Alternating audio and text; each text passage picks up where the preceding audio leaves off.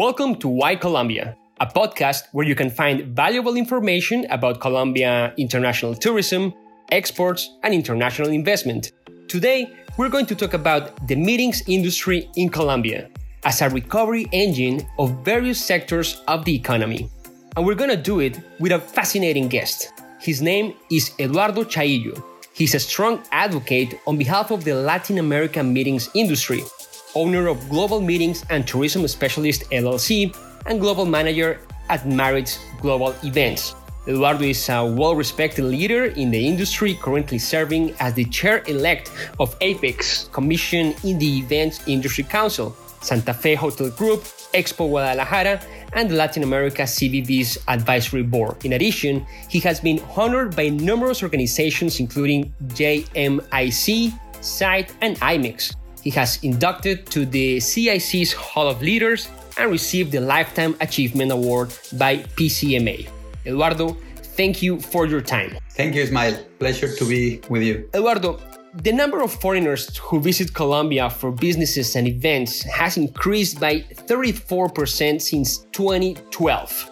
In this new normality, how do you see Colombia in the meetings industry region's map as a world class destination once we get through these challenging times? Well, Ismael, I, I really think that Colombia is a wonderful destination, a wonderful country that has a great versatility to serve the meetings and events needs in, in, for the near future. I think the economic vibrance of uh, Colombia, the community engagement of its people, uh, the richness, the cultural richness, the warmth, the, the personality of the players in the industry, I think are great assets that put Colombia on the map and really makes it easier for a global meeting organizer or meeting owner to decide on where to take their events. Eduardo, Colombia ranked third in uh, ICCA's, understanding ICCA's as the International Congress and Convention Association, ranking among the countries that host the greatest number of events in South America. In addition, it maintained its position sixth place in the combined ranking for North America and Latin America. Also, it's important to highlight that Colombia is an active member of top organizations such as PCMA, MPI, SITE, ICCA.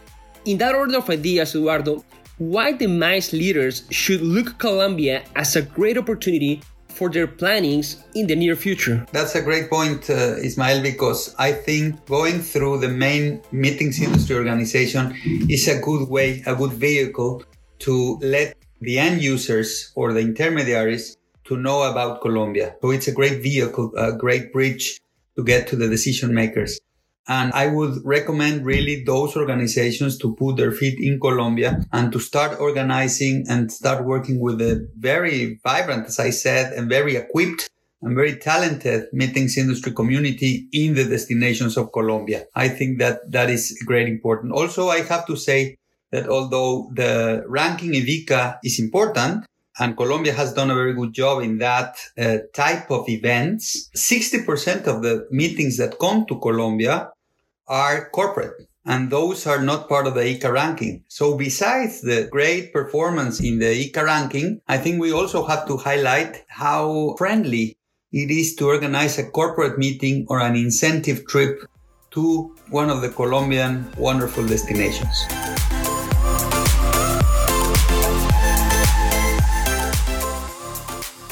Eduardo, in 2018, a total of 485,903 non resident foreigners visited Colombia to attend events or businesses and professional reasons.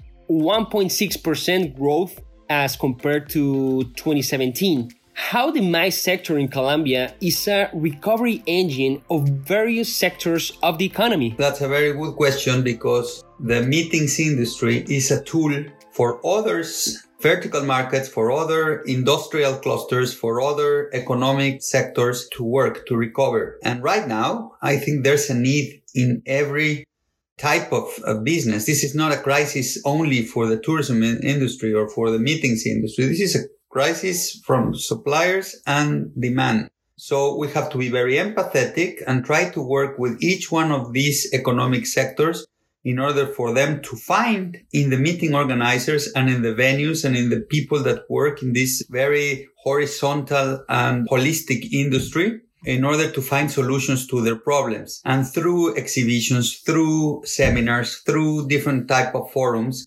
you can dialogue and you can uh, educate your people. You can foster, you can encourage your sales teams. You can do a lot of things uh, to really reinitiate, recover, and put a lot of energy in this new phase of any type of business. Uh, knowing Colombia and knowing that you have in every city or, or every province a different economic vocation, I think that's also perfect because with that versatility and diversity, you can work different type of events for different vertical markets in different regions of the country and be successful in a very holistic way, not only filling hotel rooms, not only filling restaurants and all the important economic spillover of the meetings industry, but also helping other economic sectors to develop. That's a very, very interesting point you mentioned there. Eduardo, two years ago, ICCA selected the city of Cartagena de Indias, located on Colombia's Caribbean coast, to host its 2021 World Congress.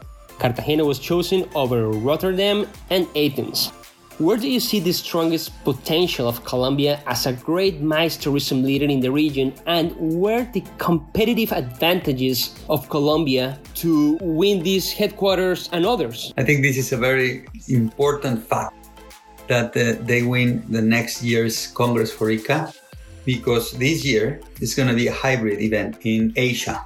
So it's great that next year we will have the first opportunity after this pandemic, after this crisis, to be all together in the ICCA community in beautiful Cartagena. And I think the competitive advantage are very obvious. ICCA is very European centric. So most of uh, ICCA members, or I think the majority are from European, Asian, and maybe North American countries. So bringing it to South America and specifically to Colombia and Cartagena is a great opportunity, not only for the city and the country, but also for the region to showcase our values. And I think that's the competitive advantage that I want to showcase, which is the friendliness, the way we have to connect people because people will be eager after this pause of the health issue to connect, to reconnect, to find the friends again, to be together in a friendly place, in a fun place, in a networking environment and Cartagena is the perfect place for that.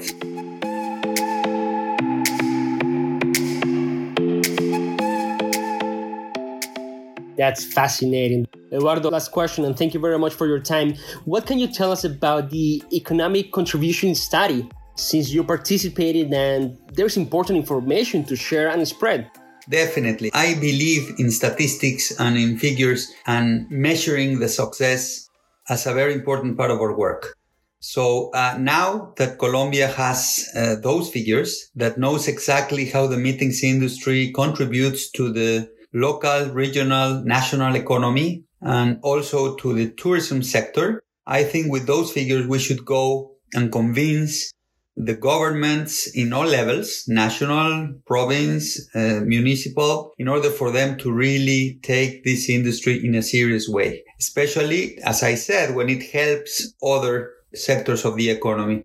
So once you have a healthy meetings industry, I mean, uh, 60% of the benefit of the meetings industry in Colombia comes to non-tourism suppliers and only 40% goes to the tourism chain. What does that mean? That means that, okay, when you bring leisure tourism, when you bring cultural tourism, when you bring adventure tourism, you benefit the hospitality sector. When you bring meetings, you benefit the hospitality sector in a 40%, but in the 60%, you benefit other economic engines, other suppliers like audiovisual companies, translation um, devices, mounting, uh, a lot of players, production companies, etc., that are not traditionally benefited by tourism. So that's one thing. And also, the meetings industry brings, and it says in the study, what the clients are saying about Colombia, they bring knowledge because uh, the meetings are also a great vehicle for knowledge transfer. So you import knowledge when you bring a meeting and then you have Colombians being benefited by the knowledge you bring through the congresses, through the conventions, through the exhibitions.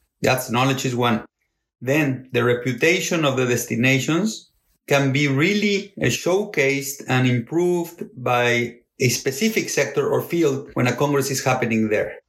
So you may have heard several, the Declaration of uh, Cartagena or the Manifesto of Bogota in different types of sectors that for those four or five days, you're in the news all the time and you're in the mindset of those leaders all the time. And that has a value that is not precisely numeric and very quantifiable in the, in the short term, but it's a very important promotional tool too.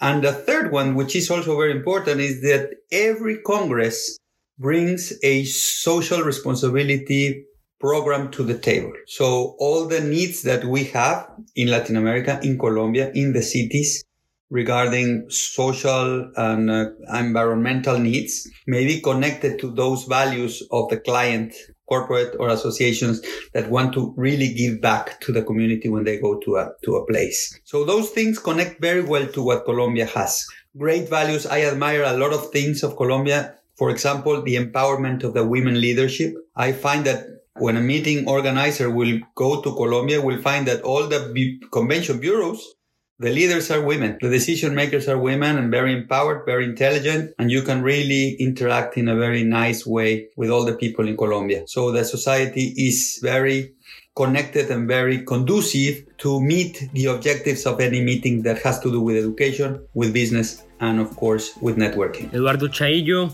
MICE Tourism Global Leader, thank you very much for your time. My pleasure. Thank you for the opportunity.